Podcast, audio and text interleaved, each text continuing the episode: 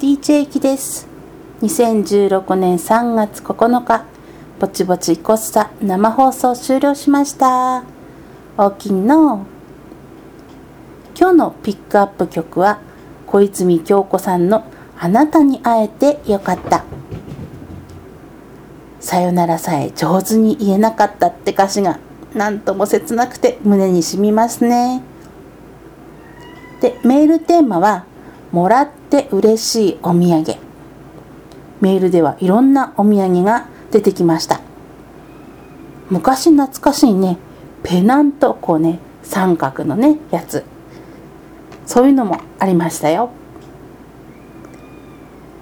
次回予告と詳細は番組ブログにて丹南 FM ホームページ番組一覧からぼちぼちいこっさ探してのほんな今日もぼっちぼっちいこっさ